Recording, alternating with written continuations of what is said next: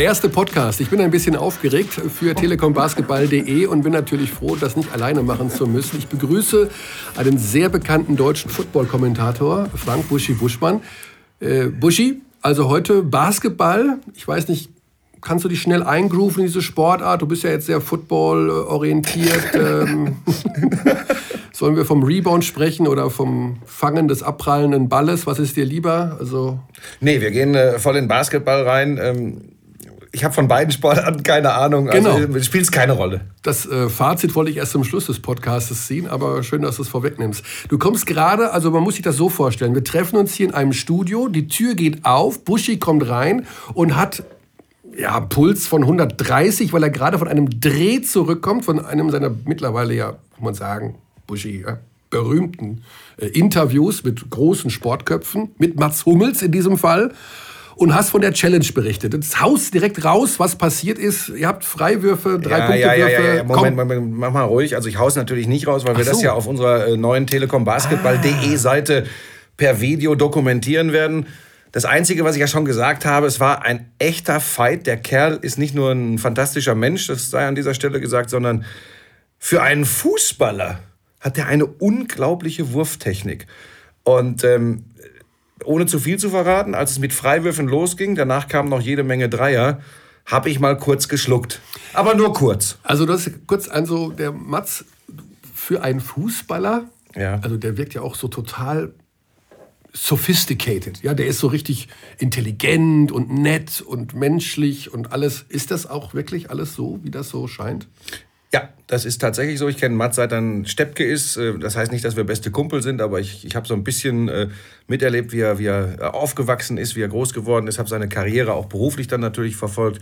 Und gestern habe ich 50 Minuten mit ihm gesprochen über, über alles Mögliche. Da spielt auch Basketball tatsächlich eine Rolle, weil er ein großer Basketball-Fan ist und ein glühender Anhänger von Dirk Nowitzki, wie so viele Menschen in diesem Land, wie so viele Sportler. Und ähm, er ist so, wir haben auch über das Thema Arroganz und abgehoben nach dem Titel äh, gesprochen. Vielleicht, äh, wenn, wenn ihr euch gut benehmt, äh, stellen wir auch mal Auszüge aus dem Interview, wo es um Basketball geht, dann auf die, auf die, die neu gelaunchte Seite. Ja, ja, das Problem ist, Buschi, dass jetzt wieder manche sagen, jetzt äh, ist dieser Podcast gerade on air, also ich schätze jetzt so 2 Minuten 15 und sie reden über einen Fußballer und Fußball. Ja. Ja? Also Basketball ist natürlich klar unsere Kernsportart, aber ich finde es auch blöd zu sagen, äh, wir reden jetzt, wenn einer wie Mats Hummels sich für Fußball interessiert und mit dir auch Basketball gespielt hat, also ich finde das blöd, einfach zu sagen, wir reden jetzt dann nicht über Mats Hummels, weil er Fußballer ist. Na, wir reden ja jetzt hier sowieso Tacheles und äh, ob das die Basketballfans gerne hören oder nicht, äh, jeder Sprung weiter in die Öffentlichkeit ist für unsere, wie du immer sagst, äh, weltweit und beste äh, und anerkannteste und aufregendste Ballsportart äh, wichtig und das dürfen wir nicht verkennen. Und wenn wir solche Leute äh, mit im Boot haben und wenn die was für unsere Sportart tun, dann wären wir doch mit dem Klammerbeutel gepudert, das nicht zu nutzen. Also Natürlich geht es hier um Basketball und die Seite sprudelt vor Basketball, ist überhaupt kein Thema. Wir gehen ja gleich äh, in Medias Res. Aber diese Hilfen dürfen wir auf gar keinen Fall in irgendeiner Form vernachlässigen. Das werden wir auch in Zukunft. Ähm, da greife ich dem Chefredakteur von telekombasketball.de, äh, du betreust ja die Seite federführend, äh, einfach mal vorweg. Das müssen wir nutzen. Ja. Das ist der Auftrag. Es gibt ja wirklich viele Fußballer. Wir haben ja auch bei, bei den Länderspielen gesehen, dass überall Fußballer rumsitzen und sich das anschauen, ähm, um mitzuzittern mit der deutschen Mannschaft. Aber ja, ist schon vorbei, die EM. Also wir konzentrieren uns jetzt so ein bisschen auf die Bundesliga, auf das, was kommt. Ich weiß nicht, wie, deine wievielte Saison ist das jetzt? Ach du meine Güte, 20. 20. oder so. Was mir aufgefallen ist einfach, mit wie viel Leidenschaft in jedem Verein eigentlich gearbeitet wird. Also wie viele Leute da beschäftigt sind, um äh, Ticketing, um sich um die Spieler kümmern, dass eine andere Halle gebaut wird, dass es den Sponsoren gut geht, dass der VIP-Bereich äh, floriert, was ja total zugenommen hat in den letzten Jahren. Ne? Also das ist so rührig überall und äh, das ist übrigens auch eine Sache, auf die ich mich persönlich freue, dass man wieder da zu den Vereinen hinfährt und man trifft eigentlich überall nette Menschen. Warst du mal in Kreilsheim? Na, ich, ja, das war ja fast ein Wettbewerb bei uns, wer nach Kreilsheim darf. Ja, das ist, das ist tatsächlich, also das muss ich sagen, das ist natürlich im Gegensatz zu dem, was ich, was ich gerade erwähnt habe mit den großen Clubs in Europa oder mit dem, was man in Bamberg und äh, bei Bayern München, bei Alba Berlin vorfindet, weil die eben an, einfach andere Rahmenbedingungen haben.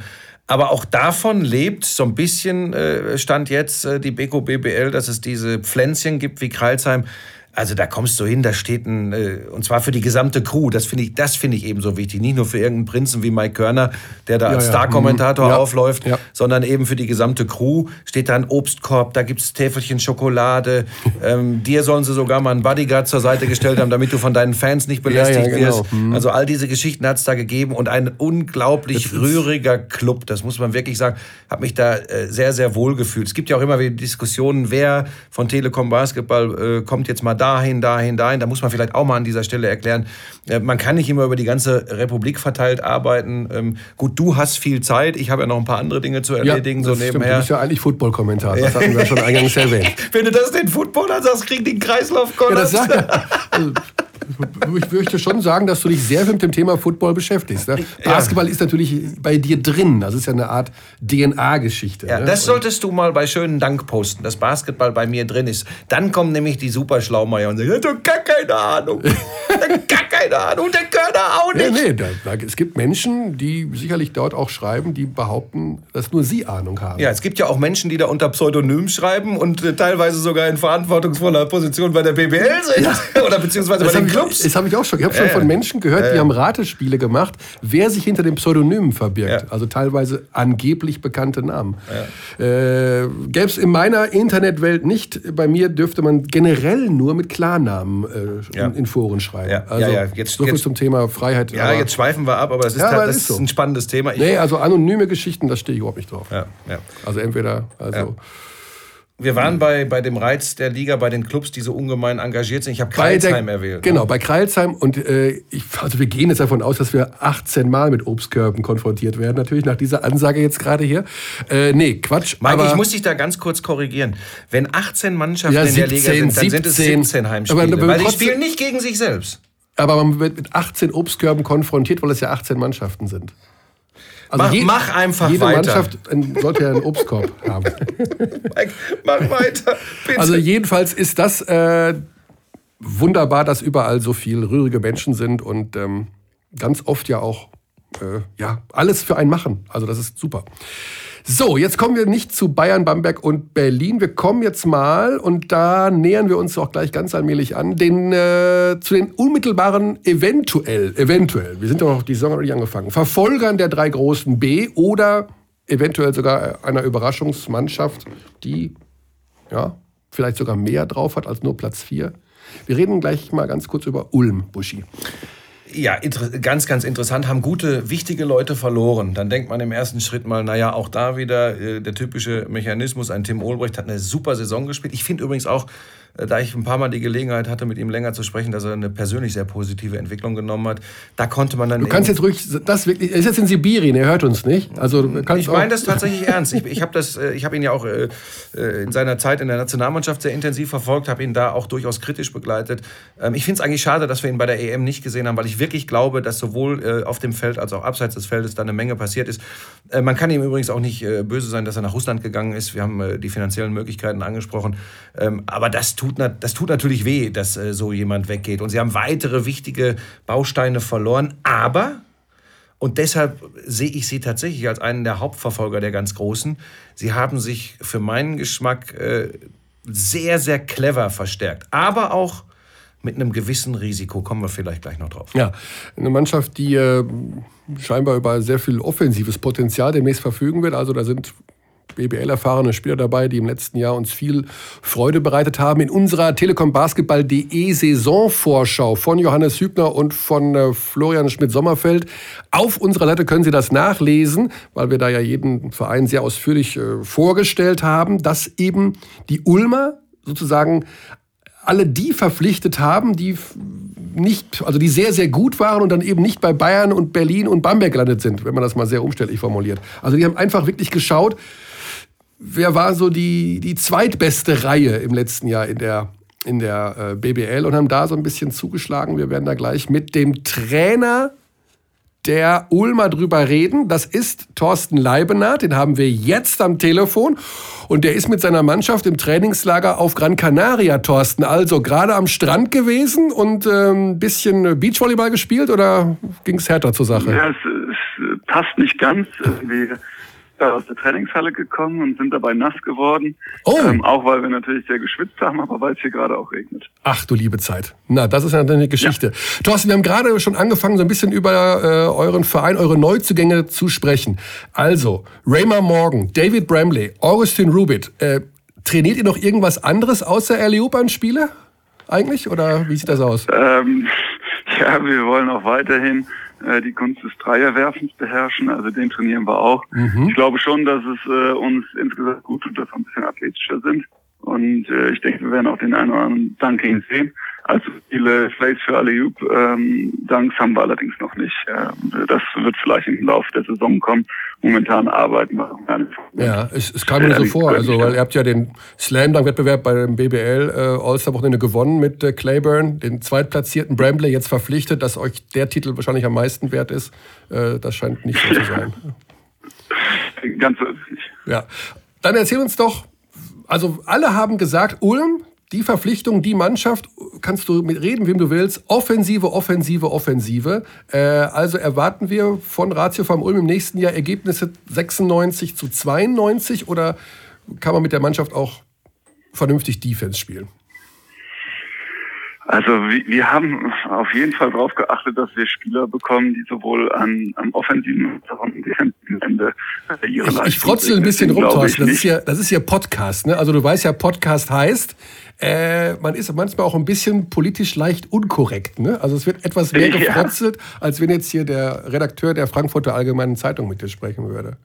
Ja, ich, ich verstehe das durchaus. ähm, ich kann nur dazu sagen, wir haben jetzt ähm, am, am Sonntag ein Testspiel gehabt und da hat er nur 51 Punkte gemacht. Äh, eine Mannschaft, die die sonst gerne in den 90ern scored. Oh, okay. ähm, alle waren überrascht. Äh, wie ist denn das möglich? Äh, haben die nur mit drei Leuten gespielt? Das war doch eine Ulmer Mannschaft, die da gegen Gran Canaria gespielt hat. Immerhin Finalist. Also ähm, da sollte man jetzt auch nicht zu viel hineininterpretieren. Aber mhm. ich glaube, wir haben Spieler, die nicht nur angreifen können, sondern auch verteidigen können. Ähm, Thorsten Buschi hier, grüß dich erstmal. Äh, schade, dass es regnet Servus. auf Gran Canaria. Ähm, Finde ich auch. Äh, wenn, wenn ich sehe Rubit, Brambley, Morgan, ähm, wie, wie wichtig ist es für euch, dass das Verstärkungen sind, die auch diese Liga, die, die schon eine eigene Spielweise hat, die Beko BBL, sehr, sehr gut kennen und sich da schon äh, ja, deutlich zurechtgefunden haben? Wie wichtig ist das für euch? Also das hat schon immer einen gewissen Vorteil. Ähm, wenn wir die haben zwischen zwei Spielern, der eine hat schon BBL-Erfahrung, der andere nicht, dann nehmen wir natürlich den mit der BBL-Erfahrung. Ähm, wir, wir, haben jetzt viel Video geschaut, viel Spiele auch aus der letzten Saison, ähm, einfach damit wir den neuen Spielern die, BWL nahebringen. Aber für Jungs wie Bramley, Rubit waren das alles schon alte Kamellen mehr oder weniger. Die wissen genau, was sie hier erwartet. Und gleichzeitig mit der Verpflichtung haben wir natürlich auch diesem Trend entsprochen, dass die Liga insgesamt auf den großen Positionen etwas kleiner wird, etwas beweglicher wird.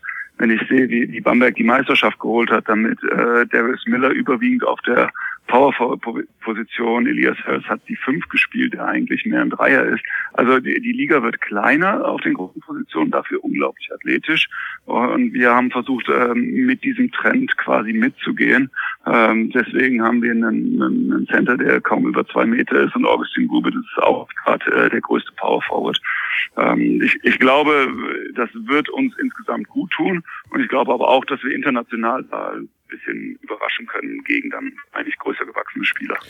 So, jetzt lege ich den Finger in die Wunde. Äh, wenn es äh, ja. Ulm, ihr habt, ihr habt schon auch finanzielle Möglichkeiten, aber wenn es Ulm gelingt, äh, einen vor der vergangenen Saison extrem begehrten Spieler wie Carlen Brown zu verpflichten und wenn es gelingt, mhm. einen nach der vergangenen Saison sehr äh, begehrten Spieler Raymar Morgan zu verpflichten, dann ist da im Normalfall irgendetwas, was äh, das möglich macht.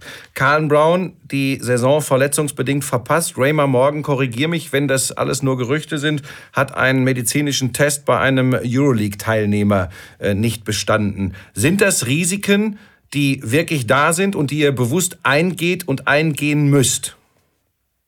Ja, ähm, also ich würde lügen, wenn ich dir jetzt sagen würde, nee, nee, ist alles ganz anders. Ja, also, Fakt ist nun mal, Callum Brown hat die letzte Saison nicht gespielt. Ähm, und äh, so einen Spieler dann zu verpflichten, ist ein Risiko. Dieses Risiko scheuen Euroleague-Teilnehmer offensichtlich, sonst wäre er bei einem äh, Euroligisten. Ähm, er ist zu uns gegangen, weil, weil er bei uns das Gefühl hat, wir, wir werden Zeit und Vertrauen schenken. Und bislang ist es auch genauso. Und ich bin der festen Überzeugung, das zahlt sich aus. Das ist mit einem Risiko behaftet, aber gleichzeitig ähm, gönnen wir uns ja auch ein relativ großes Maß an Nachwuchsspielern. Und ähm, wenn dann halt mal einer von den etablierten verletzungsbedingt nicht spielen kann, dann müssen die Jungen die Bresche springen. Mhm. Ich habe damit kein Problem. Das Gute ist aber auch, dass mir mir meine ähm, Chefs da freie Hand lassen und auch ähm, das Gefühl, du musst nicht jedes Spiel gewinnen. Also, äh, spiel guten Basketball, ähm, versuche junge Leute frühzeitig zu setzen, gibt deinen Spielern viel Vertrauen, das mache ich gerne. Und wenn man dann solche Qualitäten wie Raymar Morgan, Callum Brown dabei hat, ja, dann, dann äh, ist es ja auch leicht, denen Vertrauen zu schenken. Wie ist denn Stand der Dinge bei beiden? Sind beide momentan voll im Saft im, im, im, im Trainingslager? Und erzähl uns mal, ich möchte kein ärztliches Bulletin, ich weiß schon, dass, es, dass man manche Dinge nicht in die Öffentlichkeit trägt, aber auch gerade bei Raymar Morgan, da habe ich also A, gestaunt, als, er, als es sich andeutete, er geht nach Griechenland äh, Richtung Euroleague-Teilnahme. Dann ist das nicht zustande gekommen. Wie, wie fit sind denn die beiden? Ähm, also bei Raymar Morgan kann ich sagen, er hat noch kein einziges Training verpasst. Mhm. Ähm, das ist ziemlich beeindruckend. Ähm, auch nicht einmal irgendwie, ja, jetzt äh, das Knie braucht ein bisschen Pause oder sowas, gar nicht. Ähm, der war bislang in jeder einzelnen Trainingseinheit dabei. Bei Carlon Brown sind wir etwas dosierter rangegangen, aber da kann ich zum Beispiel sagen, heute Morgen im Training sah hervorragend aus. Ähm, gehe ich auch davon aus, dass der, der eine richtige Unterstützungsführung sein wird. Ähm, da müssen wir allerdings äh, ein bisschen der Tatsache Rechnung tragen, dass er, dass er ein ganzes Jahr raus war und von 0 auf 100 macht in so einem Fall keinen Sinn. Also da müssen wir immer ein bisschen dosieren. Wenn das alles gut geht, Thorsten, ähm, ja. und, und die beiden äh, wirklich äh, über, über weite Strecken der Saison topfit sind, plus das, was wir angesprochen haben, ein Rubit dazu, ein Brambley dazu, äh, du hast äh, Per Günther als Identifikationsfigur, du hast einen Philipp Neumann noch am Brett, das ist ein Kampfschwein, du hast noch weitere Ausländer im Kader, wenn die einschlagen. Ja, Moment noch mal, wo soll es denn hingehen? Ja, wenn die alle einschlagen. Wir wissen doch auch, dass das äh, immer so eine Sache ist. Ja, äh, um eine perfekte Saison zu spielen, da müssen alle fit sein, da muss auch jeder wirklich richtig einschlagen. Klar kann das passieren, ähm, aber man sollte, sag ich mal, mit beiden Füßen auf dem Boden bleiben. Ich glaube, dass wir, wenn alle fit bleiben, eine durchaus gute Saison spielen können.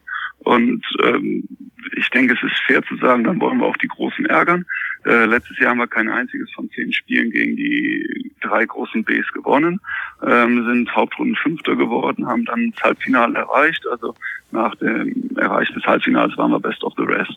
Äh, das ist durchaus eine, eine, eine faire ähm, Erwartungshaltung, wenn wir das jetzt auch wieder schaffen können. Es ist aber auch nicht so leicht. Ich finde, viele Teams haben aufgerüstet. Ähm, da muss man schon gehörig aufpassen. Eine Playoff-Teilnahme ist kein Selbstläufer. Gleichzeitig haben wir aber auch den Anspruch an uns, ähm, nicht zehnmal in Folge gegen diese Top-Teams zu verlieren. Thorsten, Gran Canaria seid ihr gerade. Zehn Tage Trainingslager. Ähm, erzähl uns doch ein ja. bisschen, was ihr da so macht. Gibt es da auch so Teambuilding-Maßnahmen? Also wir bauen jetzt alle mal ein Floß zusammen und dann geht's raus aufs Meer oder wie kann man sich das vorstellen? Wir waren in der Tat auf dem Meer draußen, aber das äh, diente mehr der Erholung.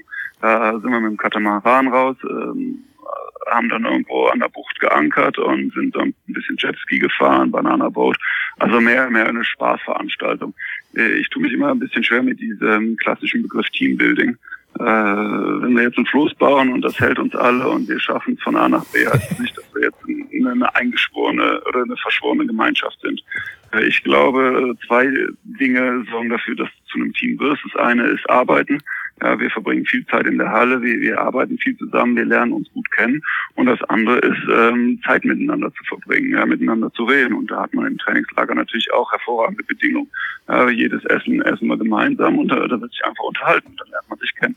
Wir haben darüber hinaus hier noch richtig viel Spaß. Wir, wir spielen Tischtennis, wir spielen Billard, wird Tennis gespielt, es wird Schach gespielt. Ähm, wir haben Kino Es wird Schach gespielt, in, in oder?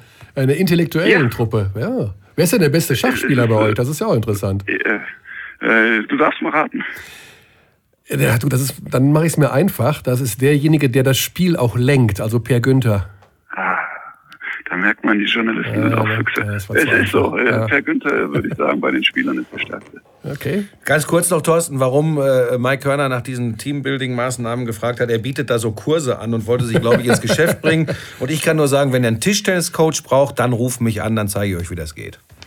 Also, sowohl im Tischtennis findet wir unsere Kompetenz durchaus ausreichend, als auch was die Pokerqualitäten in unserem Verein Ah. angeht. Also ihr beide habt mit eurer Bewerbung keine Chance. Okay, wir sprechen uns dann mal wieder, wenn, der, wenn nach äh, sechs Spielen nur ein Sieg da steht. Vielleicht braucht ihr dann Teambuilding-Maßnahmen. Dann, äh, ja, dann vielleicht Teambuilding oder ja, vielleicht auch mal ein Basketballtrainer. Oder ein Basketballtrainer, ja. Aber du sitzt ja fest im Sattel, Thorsten, oder? Das hoffe ich doch. Ja, gut, das hat man von Lucien Favre auch gedacht.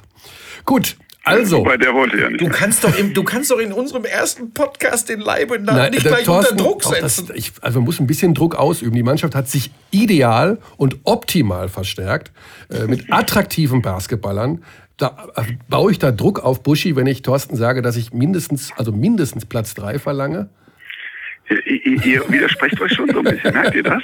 Also ideal verstärkt wäre doch ein Spieler, der letztes Jahr gespielt hat und der im Saft steht, oder? Ja, ja, deshalb hab, das Ideal ist, das ist Mike.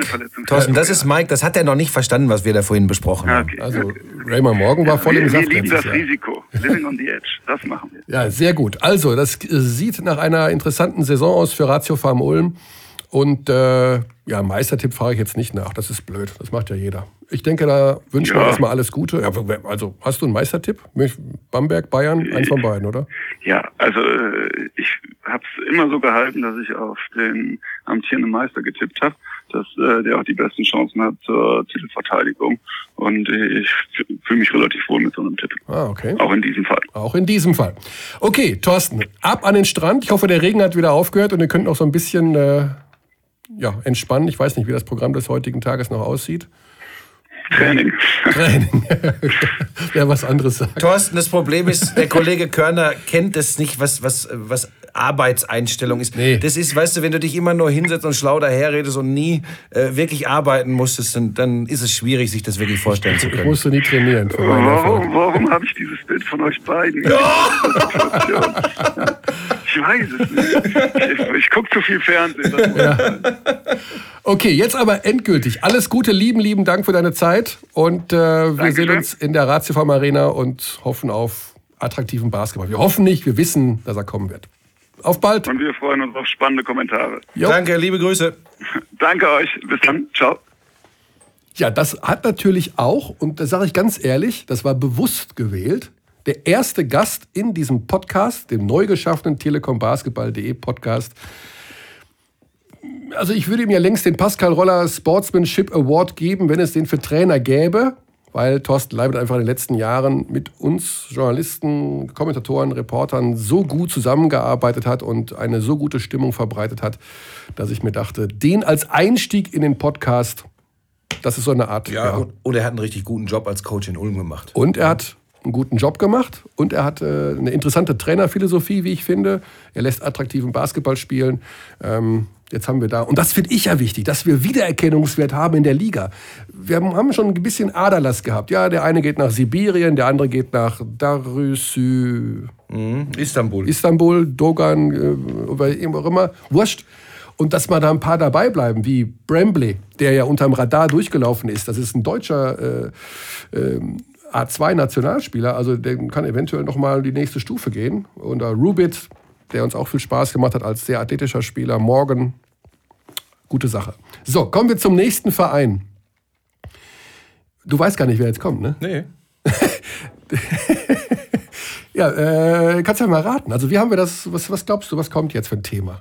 Naja, damit sich alle wieder aufregen können und sagen, typisch, äh, Haus- und Hofberichterstattung, würde ich sagen, kommen die Bayern. Nee, die Bayern kommen heute in diesem Podcast nicht vor. Also nicht jetzt mit einem Gesprächspartner. Was kommt denn jetzt? Jetzt kommen die Berliner. Ah, ja, Weil das natürlich spannend. das Ja. für den Einstieg in die Saison so eine Geschichte ist. Äh, nach zwei, drei, vier Spieltagen werden wir ja schon wissen, ob den Berlinern wieder dieses Kunststück gelungen ist, mit einer völlig neu formierten Mannschaft sehr starken Teambasketball zu spielen. Vor zwei Jahren ist ihnen das gelungen. Letztes Jahr haben sie natürlich im Kern ein paar Leute behalten, aber haben auch drumherum wieder ein bisschen was gebastelt. äh, auch wieder halbwegs neu zusammengestellt. In diesem Jahr, und da ist das passiert, was Buschi vorhin angesprochen hat, natürlich diejenigen, die herausgeragt sind, McLean, Redding, Hammonds, Radojevic, Barnett, alle weg. Auch wenn sie noch nicht alle neuen Verein haben, so ist aber bei denen, die einen neuen Verein haben, abzusehen, dass sie äh, mehr Geld verdienen.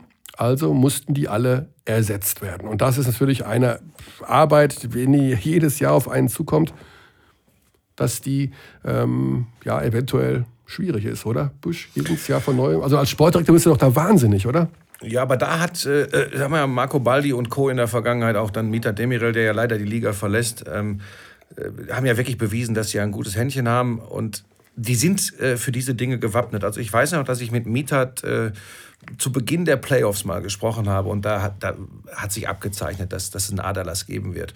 Und da hat er schon in seiner, in seiner ihm eigenen, wie ich finde, so sympathischen Art äh, im Augenzwinkern gesagt, sei, mal, sei dir mal sicher, dass wir, dass wir äh, vorbereitet sind und dass wir, dass wir damit rechnen, dass da einiges passieren wird.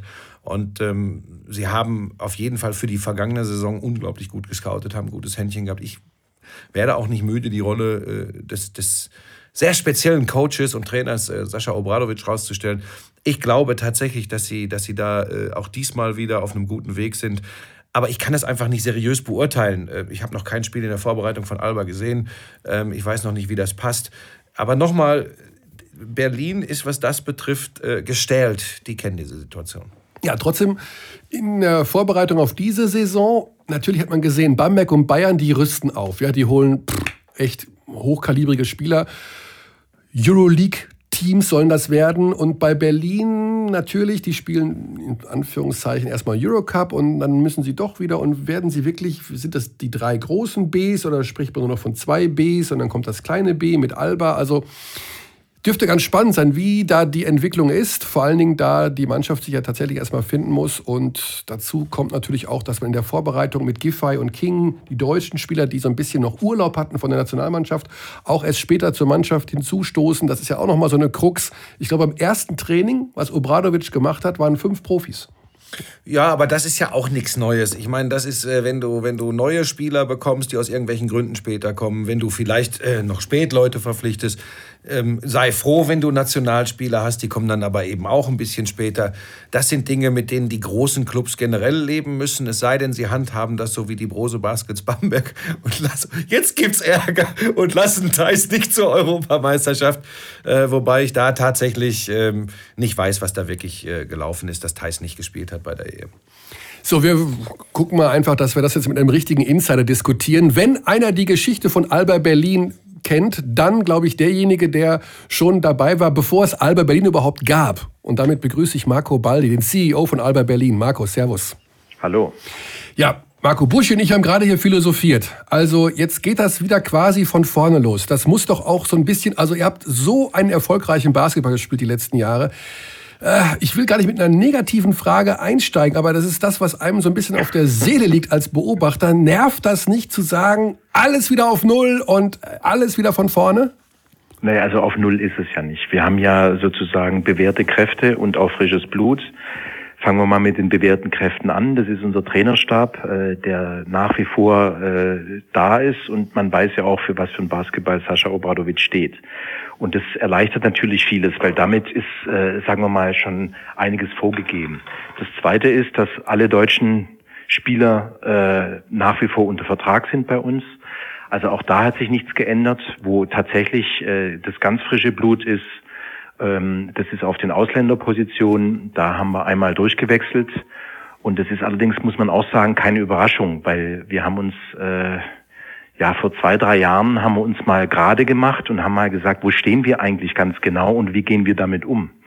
Und wenn, man muss schon ganz klar anerkennen, dass im, im Süden der Republik, sprich Bamberg und München, äh, wirtschaftliche Möglichkeiten sind, die bei uns nicht sind. Und dann muss man eben irgendwas dagegen setzen. Und wir können nicht toppen, sondern wir müssen einen anderen Weg finden. Und wir haben dann gesagt, unser Weg muss sein, dass wir Spieler, die vielleicht noch nicht so auf dem allerhöchsten Niveau äh, bewiesen haben, nachgewiesen haben, dass sie da, äh, dass sie da mithalten können, äh, aber denen wir das zutrauen und die auch bereit sind, an sich entsprechend zu arbeiten und dahin zu kommen, auf diese Spieler müssen wir uns fokussieren. Mhm. Das haben wir getan. Das ist in den letzten Jahren erfolgreich aufgegangen.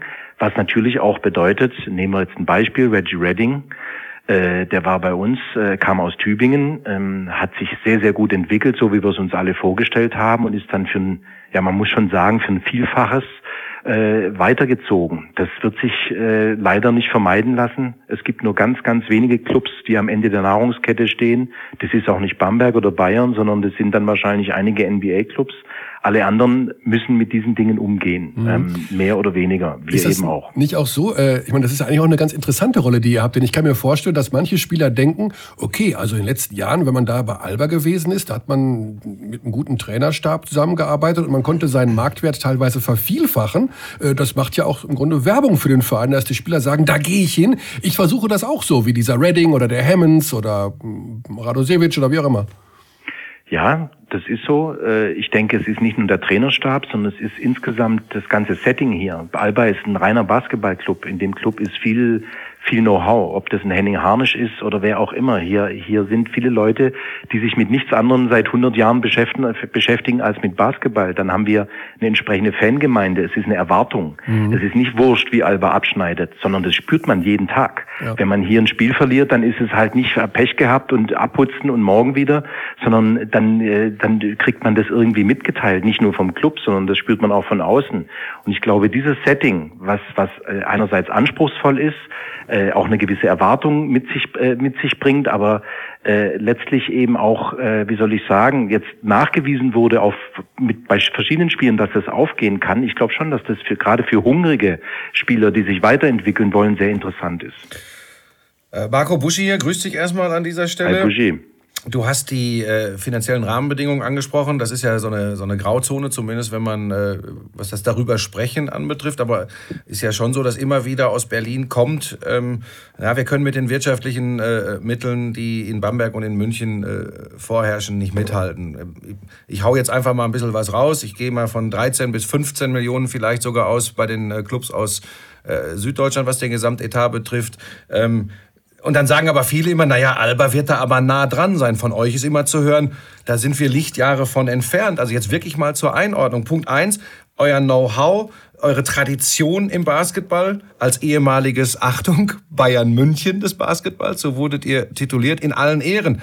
Aber ihr müsst doch eigentlich, ihr werdet das tun, Anstrengungen unternehmen, auch die wirtschaftliche Lücke zu schließen. Und ist da die Möglichkeit vorhanden in Berlin? Ähm, also vielleicht erstmal zur Einordnung. Äh, wir sind unter 10 Millionen. Ne? Also das äh, und die anderen sind bei den 15 Millionen. Ähm, was aber nicht schlimm ist, ganz im Gegenteil. Da heulen wir jetzt auch Woher nicht weißt du das? Woher weißt du das, Marco? Ich habe das jetzt Entschuldigung, das ist mein Beruf. Also ich, ich, ich höre ich hör auch immer wieder, dass Marco Pesic sagt, äh, äh, ja, woher wissen die das denn? Ich kümmere mich da auch nur um mein Zeug. Jeder Spieler hat einen Preis. Und selbstverständlich, wenn man sich im Markt bewegt, kennt man diesen Spieler. Jetzt weiß ich natürlich nicht und es ist mir auch völlig wurscht, ob Bayern München First Class oder, oder Holzklasse fliegt. Das, aber wenn wir über Spieleretats reden, da wissen wir sehr genau, wo wir stehen. Das wissen wir von jedem Erstligisten und wer sich darum kümmert, kann das auch bei uns wissen. Und deshalb gibt es dann schon eine ganz klare Einordnung. Ähm, aber nochmal, wir, wir sind nicht stolz drauf, äh, äh, oder dass wir, dass ja, wir sind nicht stolz drauf, dass wir mit, dass wir weniger haben. Ganz im Gegenteil. Äh, wir müssen nur ganz klar sagen, es gibt zwei Clubs, die aufgrund von Besonderheiten deutlich über dem Markt operieren. Und das ist eben, das sind die beiden. Wir leben im Markt und wir können, wir haben weder einen Mäzen noch haben wir einen Fußballclub im Kreuz. Und das meine ich überhaupt nicht negativ. Ich freue mich, dass ein, ein äh, in Bamberg ein, ein starker Mann, äh, äh, der übrigens auch alles richtig gemacht hat aus meiner Sicht, äh, der auch an den Strukturen arbeitet. Äh, das ist ja nicht nur, dass da Geld in die Mannschaft fließt, sondern da wurde an der Halle, da wurde alles äh, um, um, umgedreht äh, mit einem klaren Plan und mit einer klaren, wie soll ich sagen, mit einer mit einem hohen Anspruch. Und es wurde auch umgesetzt und hat sich auch bewahrheitet. Da kann man nur gratulieren. Ich kritisiere das überhaupt nicht. Das gleiche bei Bayern. Das wird immer so so ausgelegt, so als Neid oder so. Ganz im Gegenteil. Ihr wisst, wie lange ich dabei bin. Ich habe jahrelang äh, in der Situation gelebt, dass alle sagen, ja, die haben so viel und wir so wenig und deshalb können wir nicht. Nee, ich finde es toll, dass im Basketball diese Bewegung drin ist. Aber wir müssen natürlich am Ende die Realität sehen und das heißt, wenn Bamberg oder Bayern einen Spieler will, dann werden wir den nicht bekommen. Deshalb müssen wir uns einen anderen Weg suchen. Und nochmal, nicht, nicht, nicht weinend, sondern einfach als klare Positionierung. Und deshalb haben wir uns so positioniert. Und natürlich wird es, möglich, wird es sehr schwer möglich sein. Ich nehme mal Ulm als Beispiel, die Grandioses aus meiner Sicht in den letzten Jahren geleistet haben. Oldenburg, die mit ihren Mitteln in ihrem Markt perfekt gearbeitet haben, die ihre Budgets fast potenziert haben. ähm, die Risiko, Risiken eingegangen sind, die wirklich viel, viel richtig gemacht haben. Aber die bewegen sich im Markt und deshalb ist es nicht zu vergleichen mit einem Bayern München oder einem Bamberg, wo eben Sondereffekte greifen, äh, die ich überhaupt nicht kritisiere. Ich finde es ja gut, dass sie da sind. Aber wir müssen im Markt bestehen. Und deshalb werden wir sicher äh, nicht auf die Schnelle äh, da irgendeine Schere schließen können. Und deshalb machen wir ja auch so, sagen wir mal, ja, anstrengende, innovative, wie man es auch nennen will, Dinge, wie dass wir uns um China sehr speziell kümmern, weil wir eben uns von dort versprechen und es ist ja auch teilweise schon aufgegangen, dass dort vielleicht mal ein größerer Schritt auch außerhalb des Marktes gegangen werden kann, als wenn man die, die normalen Pfade äh, in, in, in Deutschland, das heißt Ticketing, das heißt Sponsorships, äh, äh, äh verlässt beziehungsweise neue Dinge angeht. Was ist Und das, was ihr in China, ja. was ist das, was ihr in China macht, Marco? Na, Im Prinzip äh, bringen wir unser Know-how, was wir sehr speziell im, im in Schul-Basketball-Verbindungen, in äh, die ganzen Grassroot-Programme, dieses Know-how bringen wir in China ein. Das fällt dort auf sehr fruchtbaren Boden. Äh, die Chinesen sind erstens extrem Basketball verrückt. Äh, zweitens ganz offen für Know-how-Transfer, das kennen wir auch aus anderen Dingen. und drittens, und drittens äh, ist da natürlich eine irre wirtschaftliche Dynamik. Und mhm. äh, in, insofern haben wir das jetzt auch, wir haben Kooperationsverträge mit dem Pekinger Basketballverband, wir haben Kooperationsvertrag mit dem Shanghaier Basketballverband, äh, wir, wir kooperieren da mit einem Club, wir kooperieren auf allen möglichen Ebenen. Und durch diese Kooperation und Zusammenarbeit entsteht natürlich auch ein Netzwerk und, und Plattformen, wo dann Partner wiederum äh, äh, auf sich aufmerksam machen können und die Partner nutzen können. Das ist natürlich schon ein relativ dickes Brett, was man da bohrt. Äh, aber das ist ein Weg, sagen wir mal, die klassischen, das kennen wir in Deutschland, äh, wir sind auch ein Fußballland und diese ganz klassischen Wege, okay, wo kann ich Gelder generieren? Kann ich über Sponsoren? Kann ich über Zuschauer? Bei Zuschauer sind wir in Europa schon führend, übrigens nicht nur was die Anzahl, sondern ich denke auch, was, was, was den Umsatz anbelangt. Ähm, Sponsoring in Berlin ist natürlich ein völlig anderes Thema als zum Beispiel in, in München oder in äh, weiß ich nicht wo, weil wir haben hier über 100, 100 wohlgemerkt Erstligisten. Wir haben äh, EasyJet-Maschinen, die hier jede Woche einfliegen mit irgendwelchen Studenten, weil die hier Party machen wollen. Das heißt, hier gibt es ein Riesenprogramm, mit dem wir konkurrieren. Und es gibt aber eine, auf der anderen Seite eine relativ äh, schwache äh, Industrieansiedlung. Äh, und da müssen wir uns halt irgendwo behaupten. Und wie gesagt, das soll sich überhaupt nicht weinerlich anhören. Wir gehen unseren Weg. Wir glauben, wir haben uns jetzt klar positioniert. Es ist mittlerweile auch angekommen äh, in der Basketballrepublik, dass da, wo das Alba äh, immer die Fähigkeit hat, vorne mitzuspielen, aber dass es keine Selbstverständlichkeit ist, übrigens nicht mal für Bayern oder auch für Bamberg irgendeinen Titel zu gewinnen. Das hat in Berlin Jahre gedauert, bis die Leute diese Realität angenommen haben. Und ich bin froh, dass das jetzt klar ist. Marco, ich möchte dir die Gelegenheit, in die Geschichte äh, einzugehen, möchte ich dir die Gelegenheit dazu geben. Heute, dieser Podcast wird ja auf der Startseite von telekombasketball.de am Starttag des Relaunches von telekombasketball.de ausgestrahlt. Und äh, als Portal äh, ja, hat man natürlich immer die beste Werbung mit einer Exklusivmeldung. Also deine Chance als erster äh, Verkünder einer Exklusivmeldung in die Geschichte einzugehen, wäre jetzt, wenn du uns die Frage beantwortest, wer wird Nachfolger von Mitat Demirel? Ja, das würde ich sofort beantworten und natürlich am, am allerliebsten äh, bei äh, liebgewonnenen Kollegen und vor allem auch auf dieser wunderbaren Plattform. Nur ich habe noch keinen. Ne? Und insofern äh, kann man da auch nichts melden. Aber da können wir ein Profil erstellen, was er können muss. Zahlt ihr gut, ja, Marco? Zahlt ihr gut? Wir hätten hier einen, also der, der nimmt jeden Job gut. an, also im Studio hier. Da gibt es einen, der. Ja, der also ob, ob wir Bushis äh, Ansprüche da erfüllen können, da habe ich so meine Zweifel, also die monetären.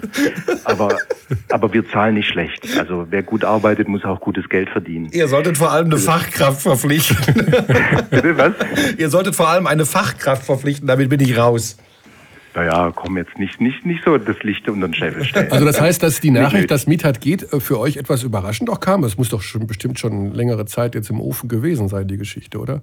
Nein, das ist relativ, also ich will nicht sagen überraschend, aber es ging sehr schnell. Und mhm. Äh, wer Miethat gut kennt, der weiß auch, dass er nicht der Typ ist, der seine Herz und Seele unbedingt auf der Zunge trägt, sondern der hat da schon sehr viel mit sich selbst ausgemacht. Ähm, und äh, insofern, das ist auch zu respektieren. Also äh, das, das trifft uns jetzt insofern schon unvorbereitet. Das ist aber mhm. letztlich, was das Operative anbelangt, kein großes Problem, weil Äh, wir haben genug gute Kräfte bei Alba, die da das auffangen können, wo wir dringend oder nicht dringend, aber wo wir mit Sicherheit ähm, ja eine Lücke, wo sich eine Lücke auftut, äh, womit hat in den letzten Jahren sehr, sehr gut reingewachsen ist, das ist eben so Marktkenntnis, dieses ganze Netzwerk, was da dran hängt.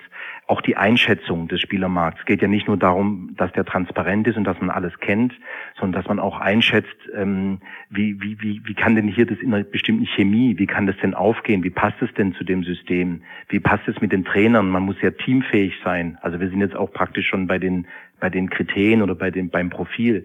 Äh, es gibt ein Trainerteam, äh, das sehr gut arbeitet und sehr intensiv arbeitet. Da muss man sich natürlich abstimmen. Äh, wenn man sich hier verzettelt in irgendwelche Statusdiskussionen, wer ist eigentlich jetzt der Chef von wem?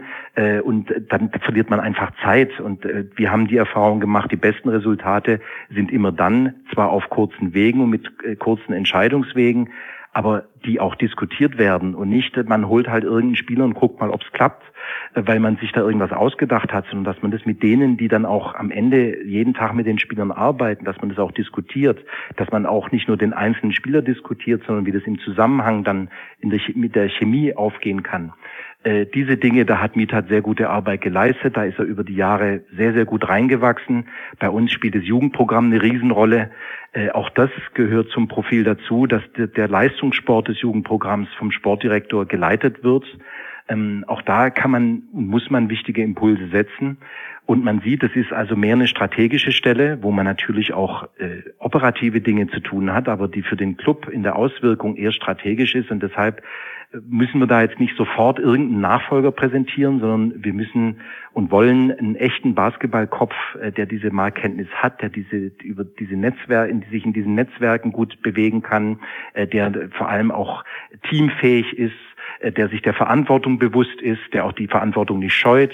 Ah, äh, all diese Kriterien müsste der erfüllen und den suchen wir. Buschi, bist du noch drin nee, oder bist ja, du draußen? Ich, ja? ich habe trotzdem ein bisschen Angst. Ich sag mal, Finger weg von Henrik Rödel, Marco. Der ist jetzt Telekom-Basketball-Experte. Nehmt ihn uns nicht direkt wieder weg.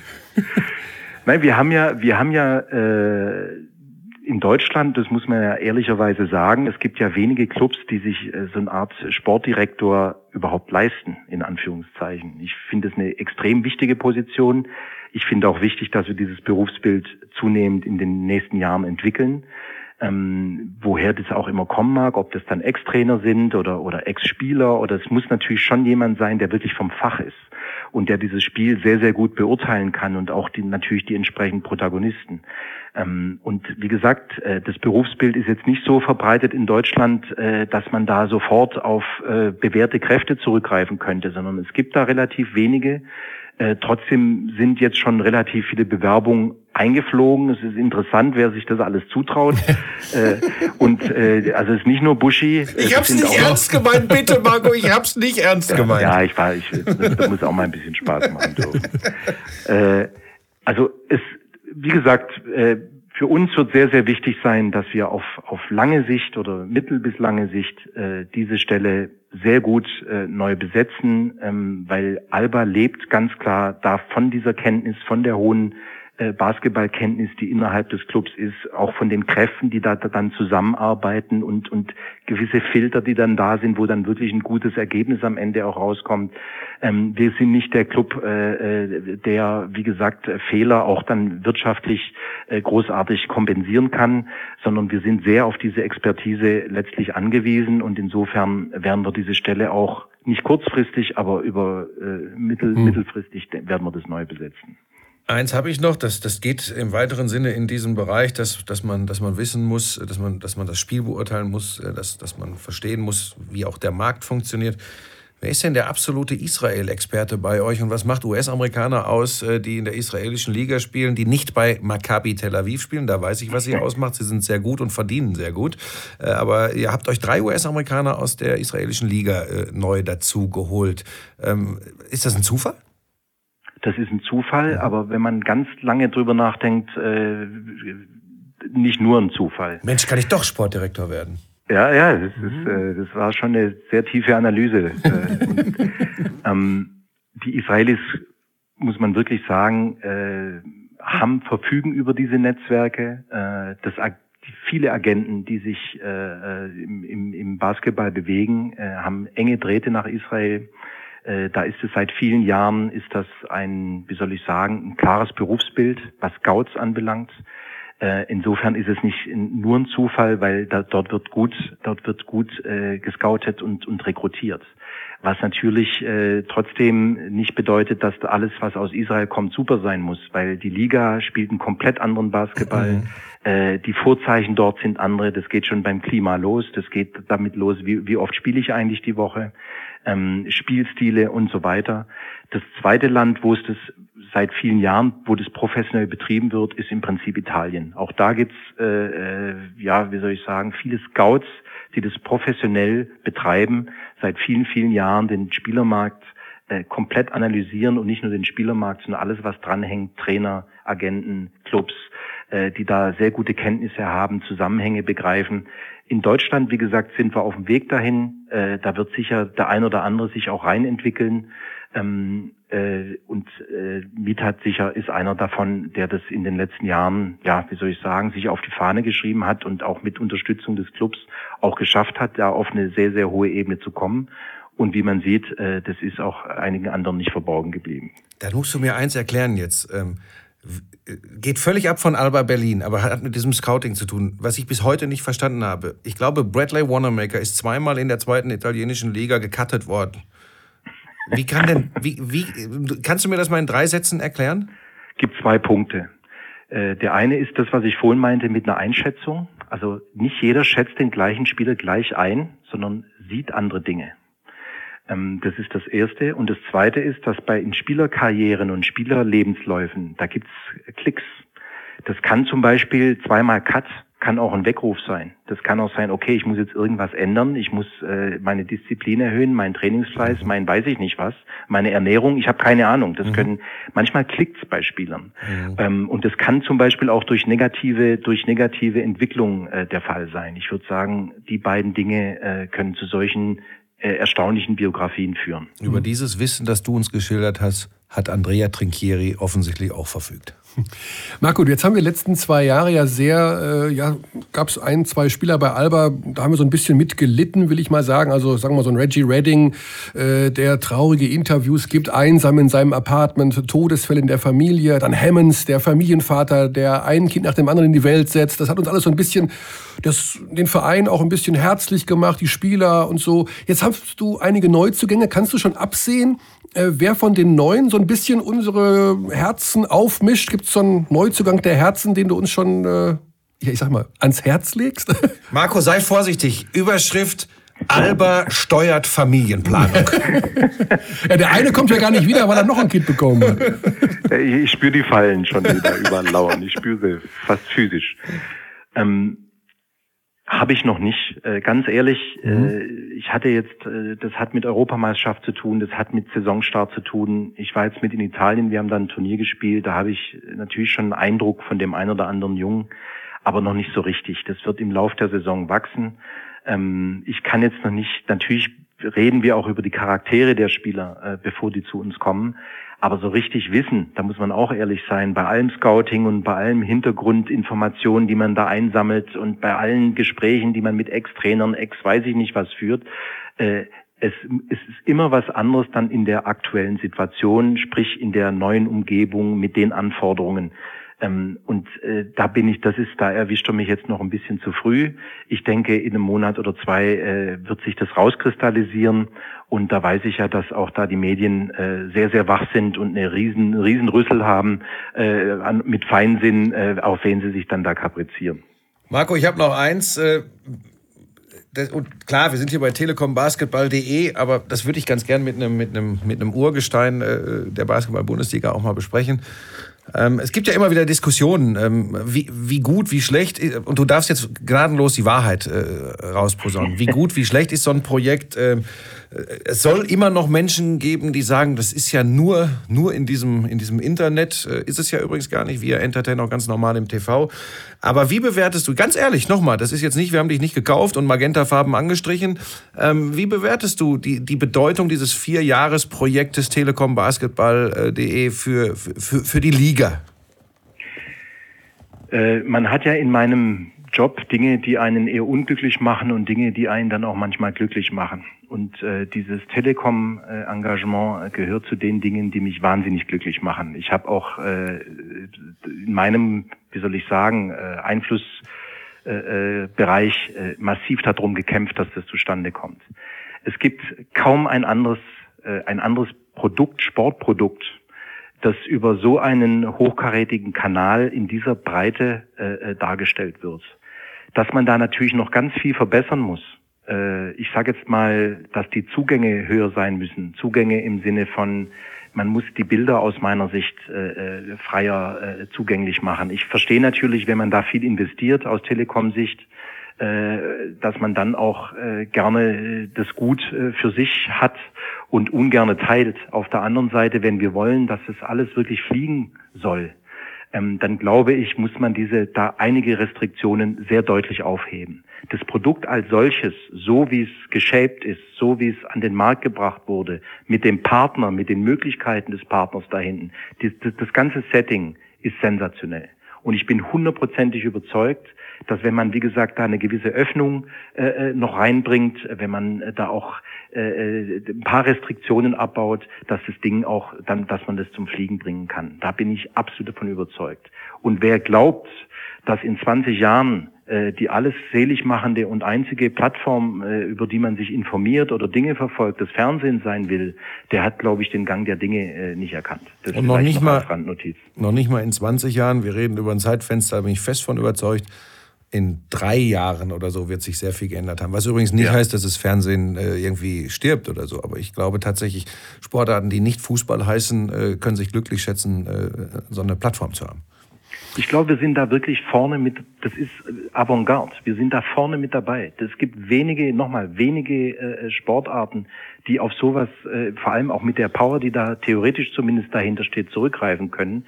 Es liegt jetzt nur an uns, gemeinsam mit der Telekom da auch richtig was draus zu machen und ich bin ganz sicher, das wird gelingen. Scheck aus Bonn ist unterwegs. Alles klar, Marco, ganz, ganz lieben Dank für die Zeit. Ähm, ja, wir sehen uns bei der Saisonpremiere bald in der Liga, in der Halle, wo auch immer. Ich freue mich ja. auf eine wieder mal sehr starke Mannschaft von Alba Berlin. Bin sicher, dass es funktionieren wird. Wir werden Zeit brauchen. Das kann ich gleich mal voraussagen, weil wir haben das jüngste Team aller Zeiten versammelt. Wir haben neue Spieler. Wir haben eine katastrophale Vorbereitung äh, durch die Europameisterschaft. Wir sind jetzt noch nicht komplett. Milosaljevic vom serbischen Nationalteam kommt heute. Das heißt, mhm. wir haben jetzt auf das erste Spiel gegen Ulm genau eine Woche in kompletter äh, äh Besatzung, äh, Besetzung, äh, Vorbereitung. Aber ich bin sicher, über die Saison äh, mit Auf und Abs werden wir hoffentlich auch wieder unsere, unseren Grip kriegen und wieder zeigen, was der Alba Basketball ist, so wie in den letzten Jahr, Jahren war, geschlossen und intensiv und äh, mit einer, mit einer, wie soll ich sagen, mit einem starken, mit einem ganz starken Willen und einer großen Leidenschaft hat uns weit gebracht. Äh, ich hoffe und bin relativ sicher, dass wir das dieses Jahr, aber gegen später erst auch wieder hinkriegen werden. Okay, dann hauen wir als Exklusivmeldung nicht raus, wer der Nachfolger vermietet wird, sondern CEO von Alba Berlin nimmt Druck von der Mannschaft. Finde ich gut. Danke, Marco. Ja. Ich danke euch. Bis bald. Bis bald, Marco. Ciao. Tschüss. So, da haben wir Marco Baldi gehabt. 25 Jahre, glaube ich, schon dabei. Ja, ja, es ist, ist, ist ein also, Urgestein. War übrigens auch ein guter, ein guter Zocker, ein guter mhm. Spieler, guter Playmaker. Ja. Ulm haben wir gehabt. Berlin haben wir gehabt. Äh, Buschi weiß jetzt noch nicht, wer der nächste, letzte Gesprächspartner sein wird. Noch ein? Ja. Merkst du eine gewisse Tendenz, was wir hier vorhaben in diesem ersten Podcast? Also Nee, nee. es ist also einfach Kuddelmuddel. Wer hatte gerade Zeit? Den rufen wir an. Nee, wir wollten eigentlich, man könnte ja sagen, okay, wir nehmen Bamberg, Berlin, Bayern, ja. Aber nee, wir wollen alle Regionen der Tabelle der Regionen so ein bisschen abdecken. Ja. Berlin, die drei großen Bs. Ulm, das, was dahinter kommt.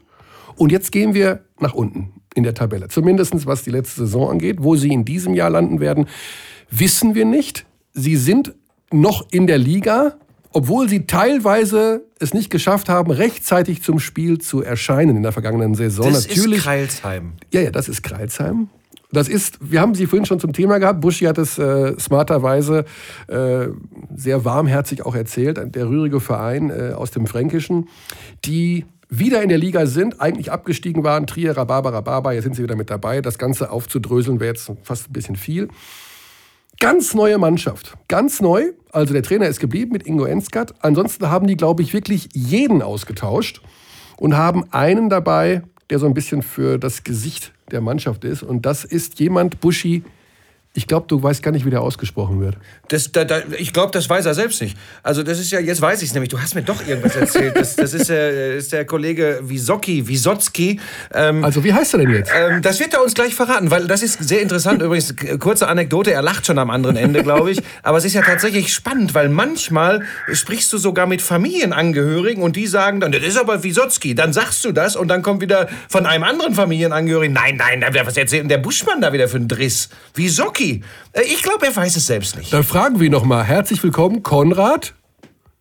Ja, schönen guten Tag. Äh, ich, ich kann ja wirklich nicht glauben, dass es das ist jetzt meine achte oder neunte Saison in der BWL und es fängt jedes Mal wieder von vorne an. Siehste, und ich habe es gesagt, Thema. Buschi wusste es nicht.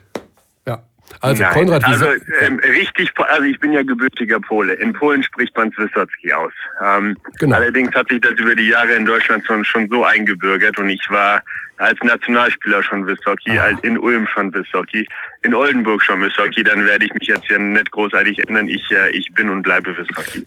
Konrad, ich sag das auch nur, weil es so viele Klugscheißer da draußen gibt, die dann natürlich uns äh, Basketballkommentatoren immer zusammenflanken. Und du kannst dir ganz sicher sein, auch nach 63 Jahren rund um die Beko BBL wird dich das begleiten, denn irgendeiner wird dich ansprechen und wird sagen, der Körner und der Buschmann haben schon wieder Wisocki naja. gesagt, aber korrekt wäre doch Wisotzki. Konrad, du musst, du musst dazu wissen, dass es Spieler in diesem Land gibt, die, weil Buschi sie falsch ausgesprochen hat, heute noch den falschen falschen Vornamen tragen. Desmond Green heißt Demont. Aber Demont. seitdem er Desmond genannt wurde von einer Person in diesem Raum, in dem ich mich gerade befinde, wird er von allen Desmond genannt. Also insofern bleiben wir im richtigen Namen. Aber abgesehen davon. Herzlich willkommen bei uns im ersten Podcast, Konrad. Und meine allererste Frage ist, wusstest du, wo Kreilsheim ist, als man dich angerufen hat? Ähm, ja, wusste ich schon, selbstverständlich. Äh, wir, ich ich habe momentan eine, eine, Wohnung gar nicht weit davon, äh, knappe 60 Kilometer entfernt ah. davon. Ah. Das heißt, äh, das, das war einer der logischen Schritte, warum Kreisheim auch für mich interessant war. Ähm, eben die, die familiäre Verbindung. Ähm, ja, aber ansonsten äh, sind wir jetzt, glaube ich, offiziell die kleinste Stadt in der BBL, nachdem es Quakenbrück ja äh, leider nicht mehr gibt.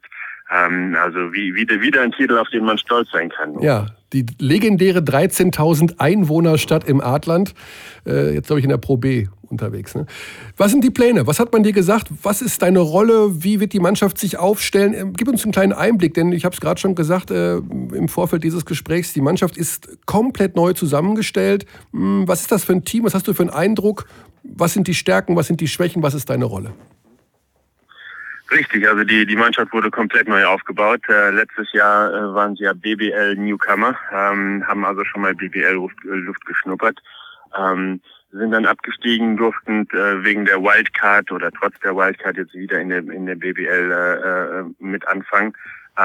Es ist eine Mannschaft, die natürlich klein anfängt, äh, aber das hat jede Mannschaft, die den Sprung geschafft hat in die BBL. Das heißt, erstmal wird viel Erfahrung gesammelt, äh, man guckt, äh, wie Sachen ablaufen, wie Sachen funktionieren.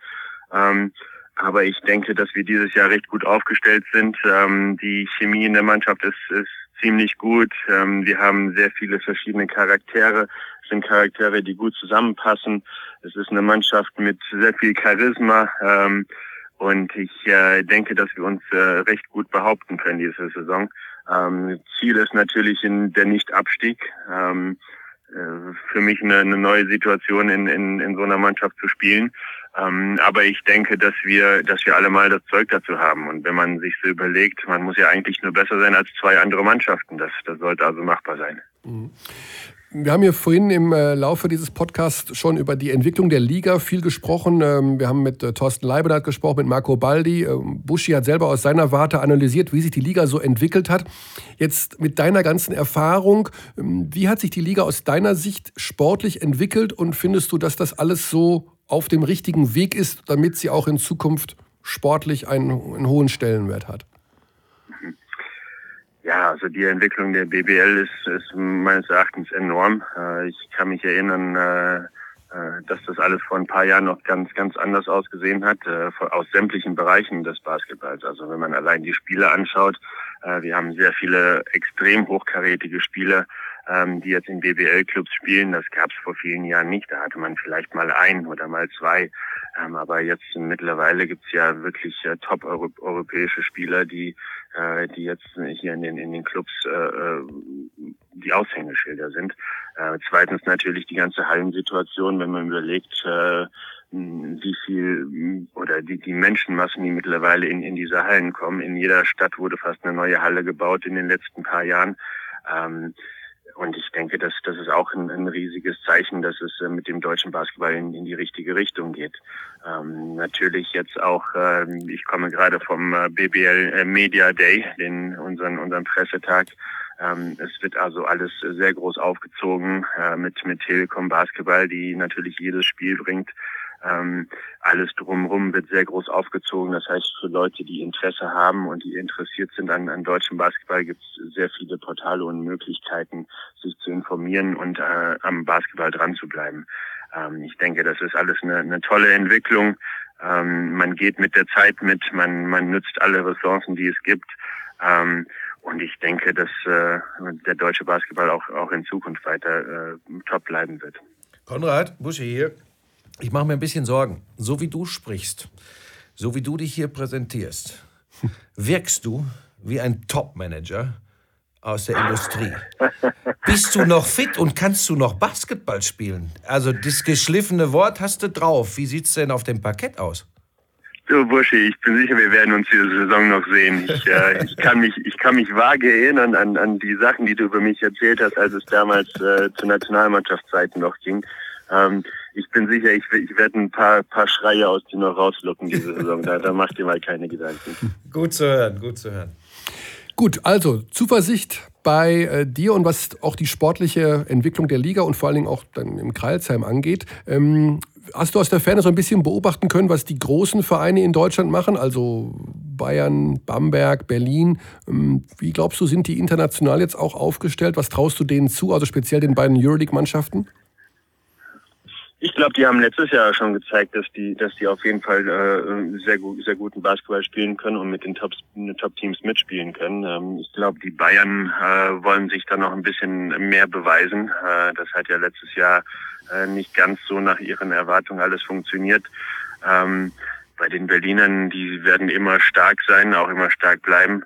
Ähm, ja, ich, ich denke, dass äh, äh, es auf jeden Fall zwei Mannschaften sind, die, die zu den Top-Teams in Europa gehören. Äh, wie weit es dann kommt, kommt natürlich darauf an, wie, wie gut die Mannschaften dann zusammenpassen und was sich da entwickelt in den Mannschaften. Mhm. Ja, also das große Ziel ist ja dann, die Top 16 zu erreichen, ähm, in Europas Spitze vorzudringen. Haben wir eigentlich hier in diesem Podcast schon gesagt, dass es die Euroleague komplett live bei Telekom Basketball gibt. Ja, also ja. die Spiele der deutschen Mannschaften heim und auswärts bis zum äh, Final Four in Berlin, das wir auch übertragen werden. Also das muss man schon mal sagen, Mike. Ja. Du bist Gastgeber. Ja, das, ich, das war ja eigentlich die Geschichte, dass wir das zum Schluss raushauen. Also als sozusagen als äh, Icing on the Cake nochmal on top. Aber gut, Buschi hat es in seiner unsere, ganz unbescheidenen Art. sind ja, sind ja äh, zum Fingerschlecken. Also da sind ja wirklich teilweise Spieler dabei, da, da geht es sehr hoch her. Da, da stehen die Spieler von der EM nichts hinterher. Ja, also da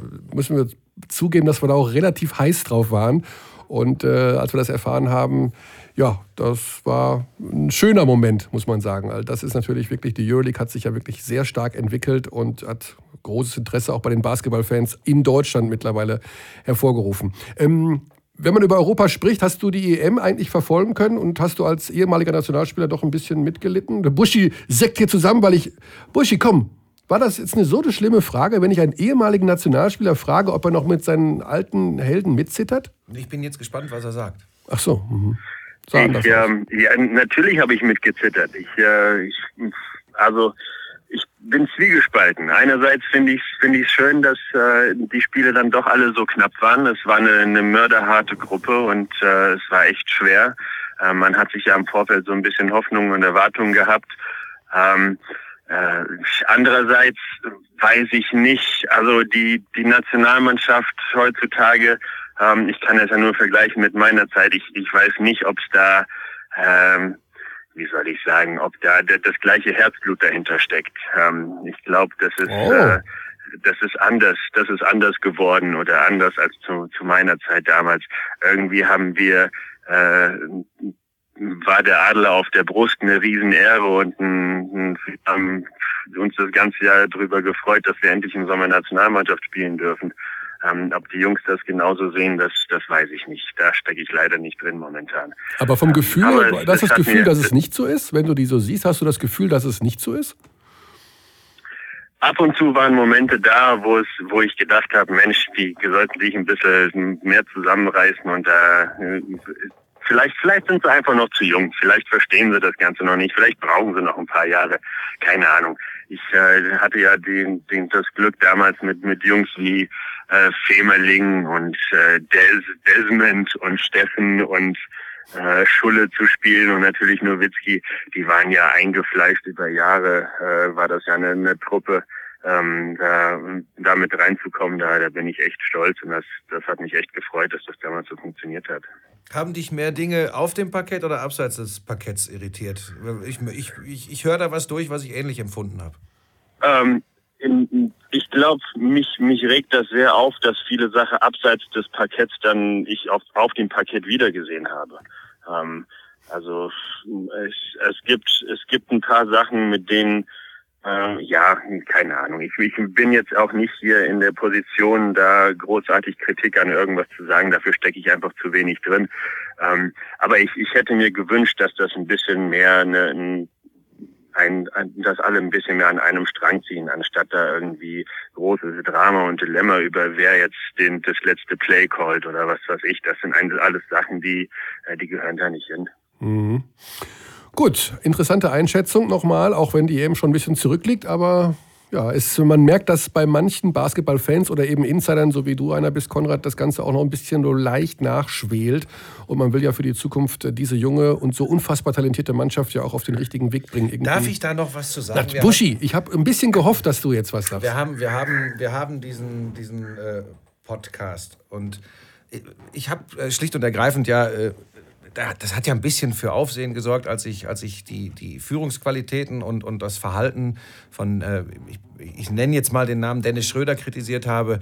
Ähm, und jetzt gibt es ja ganz viele, ähm, die sagen, man würde ein großes Talent gleich niederreden oder sonst was. Jeder, der mich ein bisschen kennt, weiß, dass der Basketball mir sehr am Herzen liegt und dass ich äh, durchaus beurteilen kann, dass der Junge sehr, ein sehr, sehr, sehr, sehr, sehr talentierter Basketballer ist und ich ihm alles Gute für die Karriere wünsche. Ähm, ich bin da so ein bisschen, Konrad wird und darf das nie so sagen. Ich habe lediglich ein darf ich das sagen? Und er wird ihn natürlich gar nicht haben wollen. Aber ich habe gedacht, ich gebe mal einen väterlichen Rat, so ein bisschen das, was Konrad gerade angedeutet hat. Ähm, Außendarstellung, Team Spirit, Führungsqualitäten, nicht nur auf, sondern auch abseits des Platzes. Konrad sagt ja sogar, es transportiert sich auch auf dem Platz. Einfach jemand an seiner Seite, der ihm nur Gutes will, aber eben auch einen Weg geht, der Dennis nicht immer passt. Nämlich unangenehme Dinge anzusprechen, die er vielleicht äh, einfach mal überdenken sollte. Der soll ja nicht seinen kompletten Charakter verändern. Ja? Selbstbewusstsein braucht der Typ in der NBA und da setzt er sich auch durch. Aber wir reden über die deutsche Basketballnationalmannschaft. Konrad hat angedeutet, jetzt sagen manche wieder, jetzt die Altvorderen kommen jetzt mit vor 20 Jahren, also lange ist bei Konrad noch nicht her. Aber äh, diese Werte, diese Werte, wenn du den Adler auf der Brust trägst, wenn du diese Sportart äh, äh in Deutschland nach vorne bringen willst, die halte ich einfach für wichtig. Und jetzt stellt euch alle miteinander mal vor, der Dennis packt das noch. Nochmal, der soll nicht everybody's Darling werden, der darf Ecken und Kanten haben.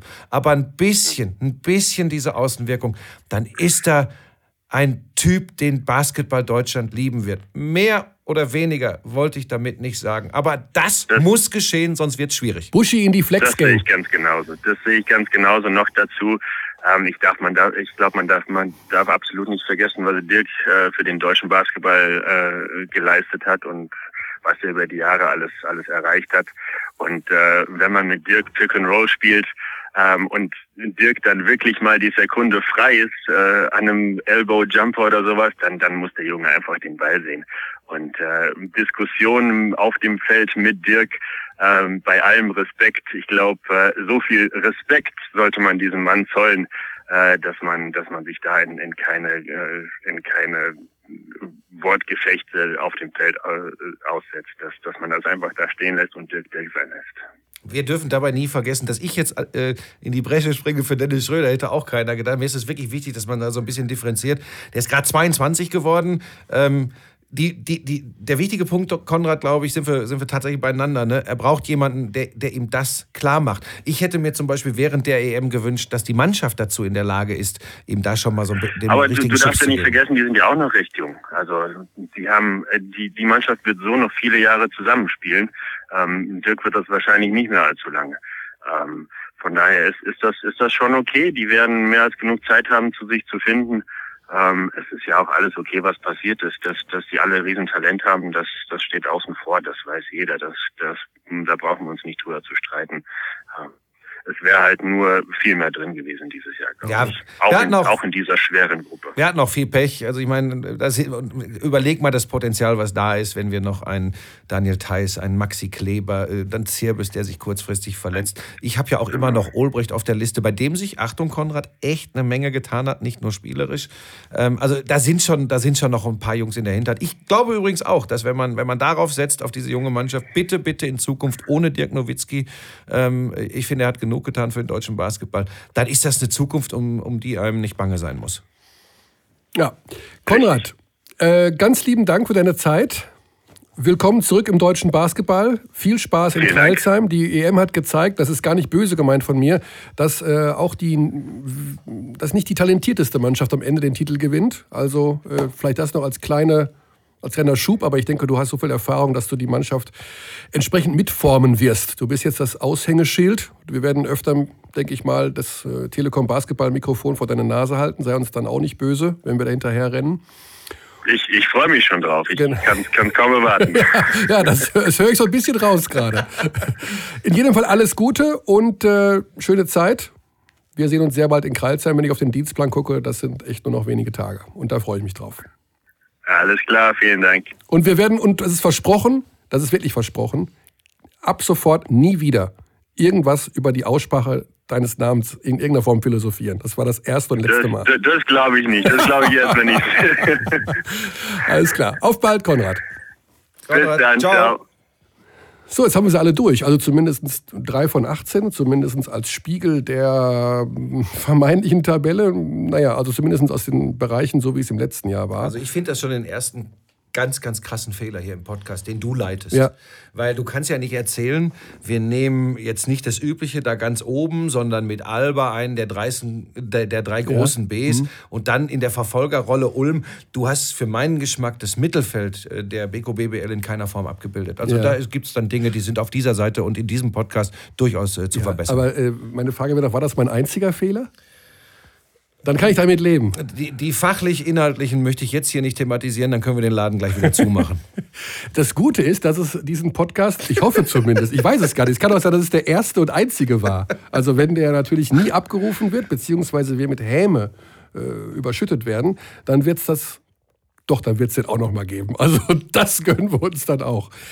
Also, wir freuen uns auf die äh, kommende Saison. Buschi hat es in seiner unnachahmlich zurückhaltenden Weise schon erwähnt. Die Euroleague wird auch bei Telekom Basketball stattfinden. Und das ist natürlich ein Riesenknaller. Das heißt, diese Plattform Telekom Basketball wird die, also ich denke mal, europaweit gibt es sowas nicht. So viele Spiele in der Qualität, ähm, in dem Umfang, das äh, wird sicherlich ein gewaltiges Echo schlagen und wir hoffen, dass wir unseren Teil dazu beitragen, dass das erfolgreiche und schöne Übertragungen werden. Bei Buschi bin ich mir sicher, ich muss meine Fehleranzahl minimieren, aber ich bin auch etwas jünger als Buschi und ich arbeite dran. Ja, und ich. Äh Ach nee, Speicher den Satz ab und wir nehmen ihn als Einstieg in den nächsten Podcast. Sagen Danke, bis zum nächsten Mal. Schöne Zeit. Tschüss.